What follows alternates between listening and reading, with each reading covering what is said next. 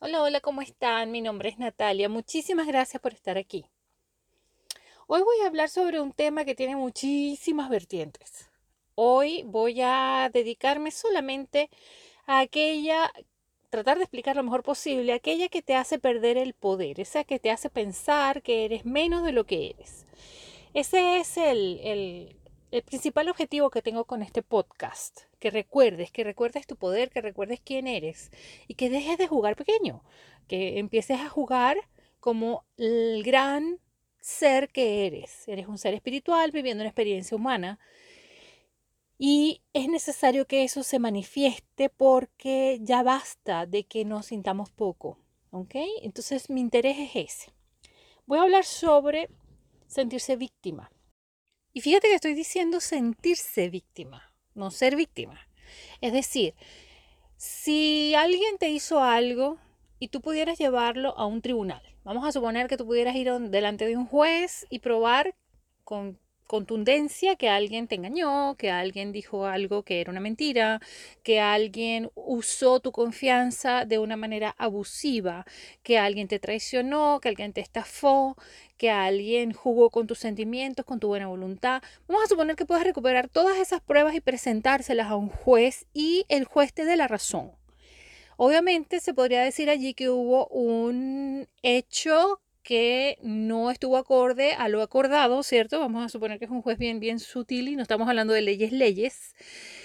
Pero hubo un hecho que ocasionó un daño a alguien, y en ese caso eres tú, y la otra persona fue quien te dañó. Es decir, hay un perpetrador y hay una víctima en cierto sentido. Vamos a suponer que pudieras hacer eso con eso que te está doliendo tanto ahora en el corazón. Vamos a suponer que pudieras demostrárselo a un juez. Eso te convierte eh, objetivamente en una víctima. Pero yo hablo de aquello que te hace sentir víctima. Hay una diferencia entre sufrir, o sea, o, o recibir un engaño o sufrir una decepción, etcétera, etcétera, y sentirse la víctima de los hechos que alguien hizo contra mí. Cuando yo me siento víctima, me pongo en una posición donde pareciera ser que yo no elegí eso. Eh, probablemente no lo elegiste de manera consciente, pero ahora voy a explicarme mejor. Y me hace sentir que no pude hacer nada y no puedo hacer nada aún. Eh, normalmente cuando, cuando nos quedamos enganchados en la situación de que somos víctima, también nos quedamos enganchados a la ofensa. Nos quedamos en el pasado. Es imposible dibujarte una vida si siempre estás mirando hacia atrás, pero también es imposible seguir hacia adelante si siempre estoy pensando la forma en la que me engañaron o en la que me em, dañaron. Entonces, vamos a analizar esto para que, para que veas que realmente al final cada quien actúa desde su nivel de conciencia y que definitivamente también tú eres alguien que ha escogido ciertas situaciones para poder crecer.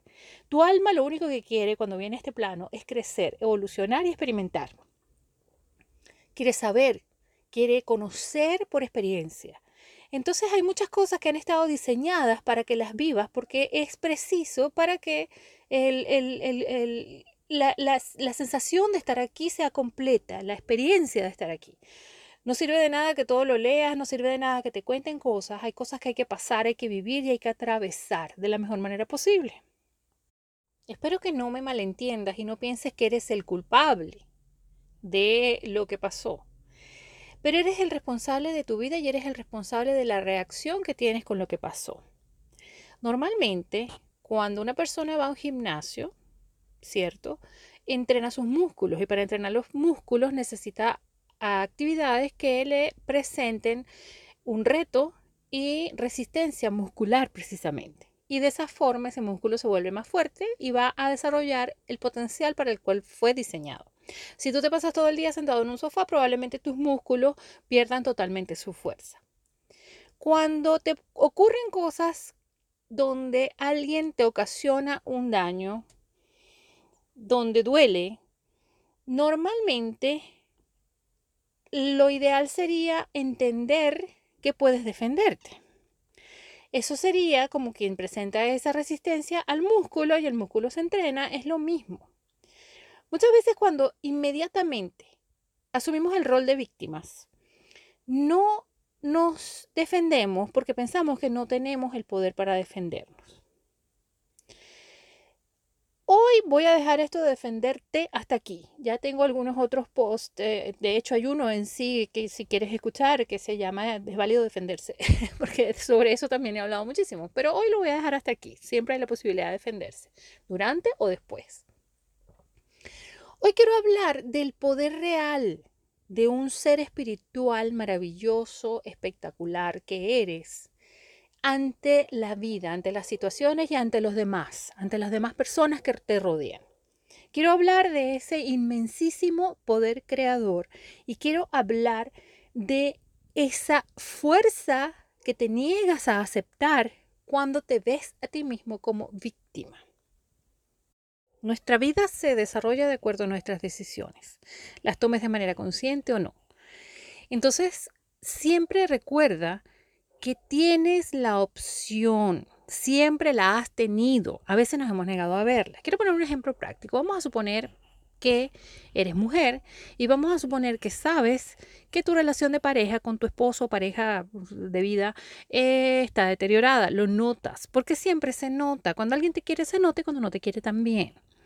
Y vamos a suponer que decides no mirar, decides aferrarte a que existe un vínculo, bien sea legal o, de costumbre o lo que sea, y que no, que no se va a ir porque él me quiere o me quiso, o, o, esto va a ser así, o incluso como he llegado a oír en algunas terapias que me dicen, no, yo no lo voy a dejar porque no quiero que sea feliz, me lo han dicho, lo repito, ¿ok? Por la razón que sea, te niegas a aceptarlo y de repente esa persona se va, se va, te deja. Normalmente podría suceder también que se vaya con otra persona.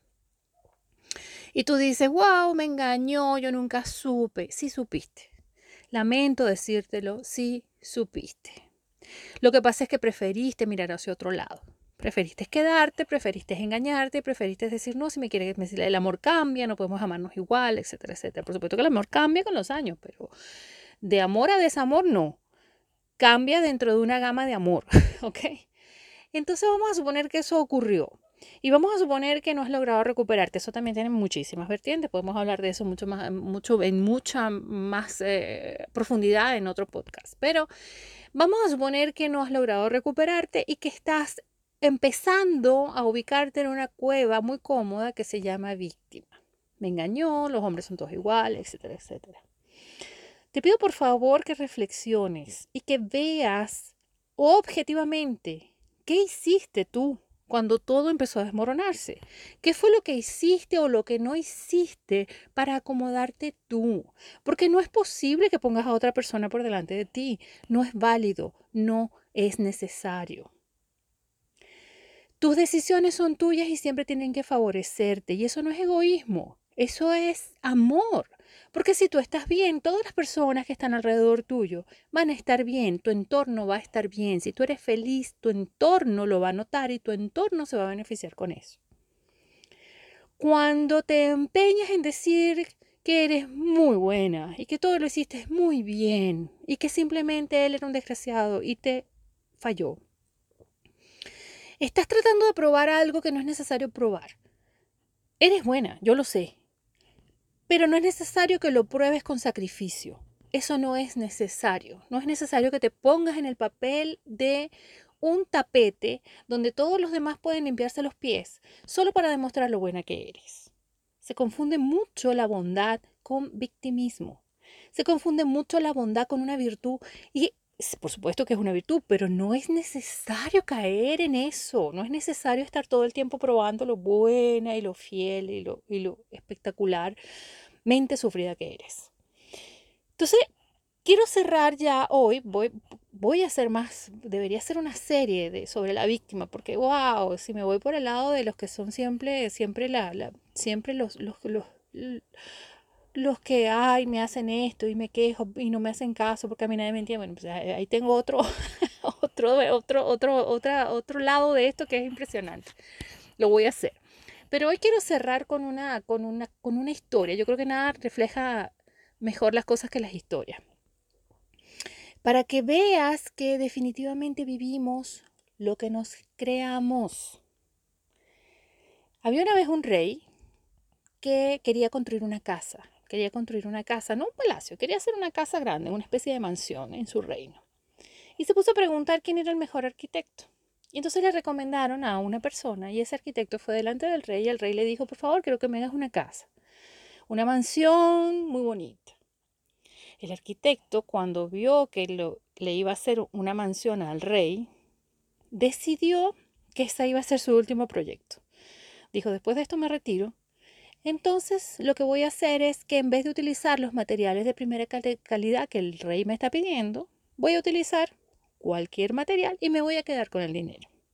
Total, va a ser mi último trabajo y no necesito que nadie me recomiende, ya trabajé para el rey. Hizo una casa de plástico, de barro y de porquería y se la presentó al rey. El rey vio la casa, se dio cuenta de los materiales y le dijo, ay, qué maravilla, qué bonita casa me has hecho. Esta casa, esta mansión la mandé a hacer para que te la quedes tú y vivas allí.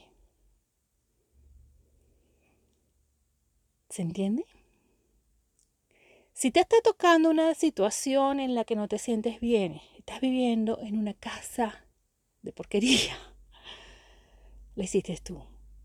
Yo sé que es duro, yo sé que es fuerte, yo sé que es terrible escucharlo y terrible admitirlo. Pero una vez que pasas ese shock y recuperas el poder y te das cuenta, entonces puedes comenzar a construir casas de verdad para ti, relaciones en serio, situaciones que te hagan sentir bien.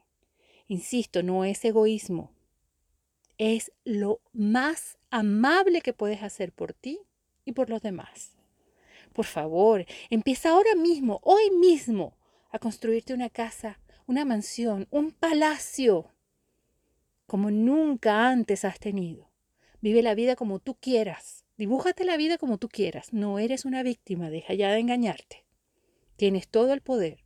Eres un ser extraordinario, maravilloso y tienes una vida espectacular para poder vivirla como tú quieras. Muchísimas gracias por escucharme. Nos estamos oyendo.